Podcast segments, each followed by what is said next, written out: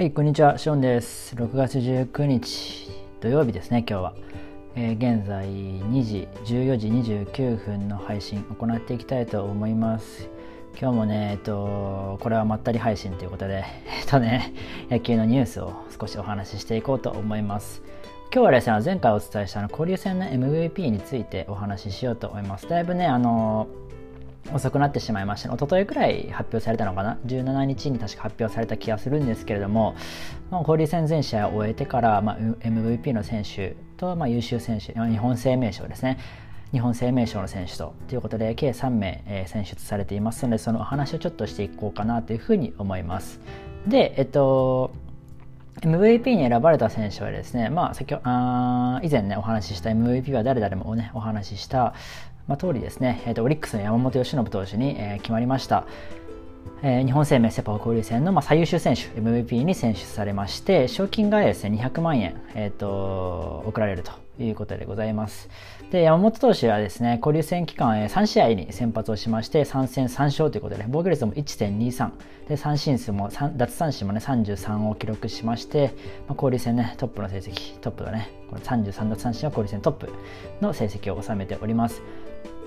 で特にですね今シーズン6勝目を挙げました6月11日の広島戦ではですね8回ノーアウトまでですね完全投球を、まあ、ランナーを出さない投球を披露しまして8回にね広島の鈴木誠也選手にねヒットを許すんですけども、まあ、自己最多のね15奪三振を記録しています。チームをね、えー、2010年以来11年ぶりのね、えー、交流戦 V にえ導きまして、まあ、すごく嬉しいですと。パ・リーグの順位もいいところに来ているので、この流れに乗って失速しないように頑張りたいとね、コメントをしています。またね、こう周囲のね、こう周囲の方々に、ね、こう感謝を忘れずにですね、もう野手の方にね、しっかり守っていただいたと。いうことで、まあ、いろんな人のサポート、いろんな人の力を借りて取れた賞だと思いますということで、ね、本当に人間性もね、素晴らしい。22歳とは思えないコメントをしておりますね。で、えっ、ー、と、気になるね、賞金200万円の使い道っていうところなんですけども、そこはですね、200万円ももらえるとは思っていなかったので、何にしようか、何に使おうか、これから考えますということで、なんか そこはちょっと22歳らしいなというふうに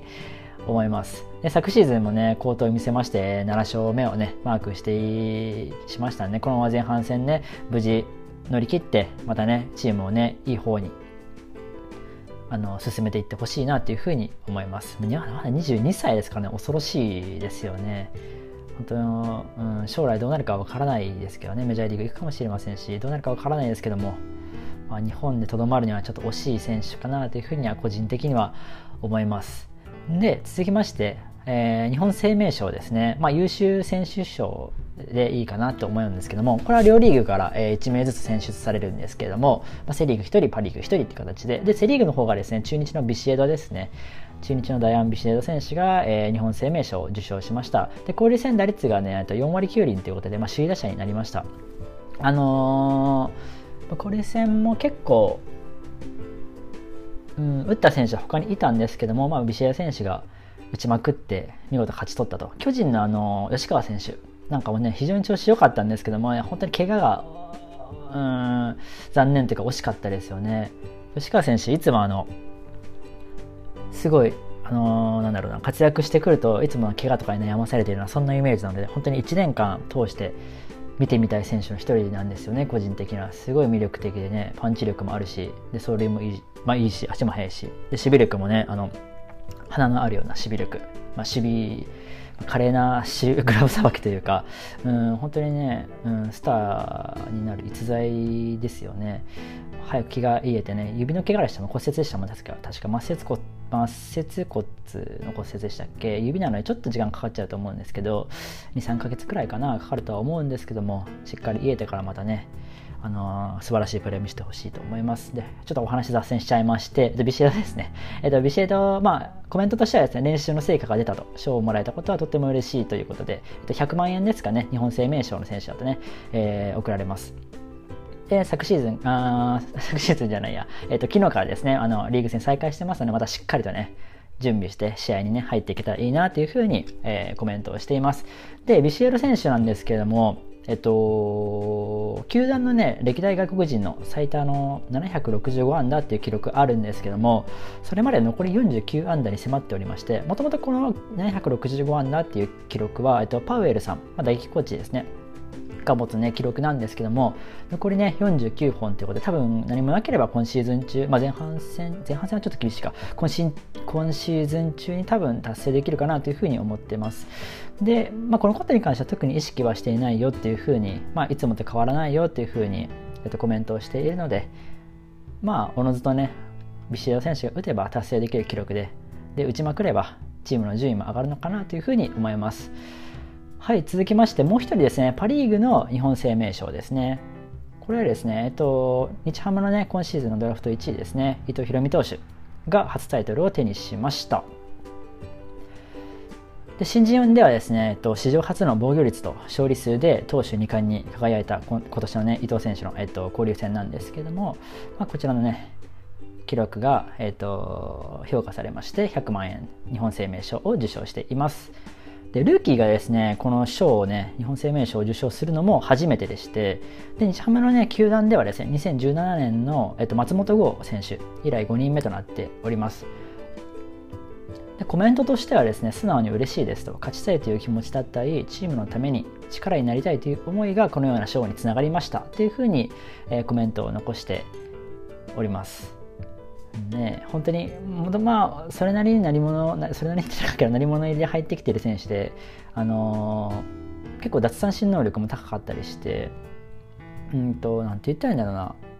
荒いところが少ないというかまとまった投手ですよね非常に。バランスのいいピッチャーというか、うん、そこを全体的にこう伸ばしていけそうなあの可能性も秘めてるようなピッチャーですよねさらに。だから多分先発でもいけるし中継ぎとか抑えでもいけるようなオールマイティなピッチャーなのかなっていった印象ですね。で、まあ、交流戦中にですね発揮したこの自己成長力っていうのもね評価されておりまして中日戦からですね、えっと、2段モーションを導入しました。で、えっと、これはですね登板2日前にひらめいてブルペン試してすぐにこう結果が生まれたと。いうことで非常にねこういうところですよね、えっと、自分でマイナーチェンジをしていってよりねより良い投球とかより良い、まあ、球の質を求めていくっていうのは非常にね素晴らしいマインドなのかなというふうに思います。まあ、伊藤選手もこれからの選手ですからねここはもうこれからもあと20年ぐらいはプロで戦ってほしい選手ですので、まあ、パ・リーグの、うん、新人このままいけばね活躍すれば1年間守れればパ・リーグの新人王候補にももちろんなってくるのかなといった感じです。まあ、伊藤選手の、ね、成長とか活躍にも今後は見逃せないかなと思います。こんな感じでパあ交流戦の MVP、えー、最優秀選手優秀選手についてはこんな感じでお話をしてきました。まあ、最近だいぶあの あの今日最近ままったり配信かなり多いです。正直多くてですねいろいろやってるんですけどもそれの準備というかそういったところがあるので、まあ、もう少々お待ちいただけると嬉しいかなというふうに思います。本日この後、まあ、もう一つだけ、えっと、配信しようかなと思いますので、気になった方は是非聴いてください。ではまた後ほどお会いしましょう。バイバーイ。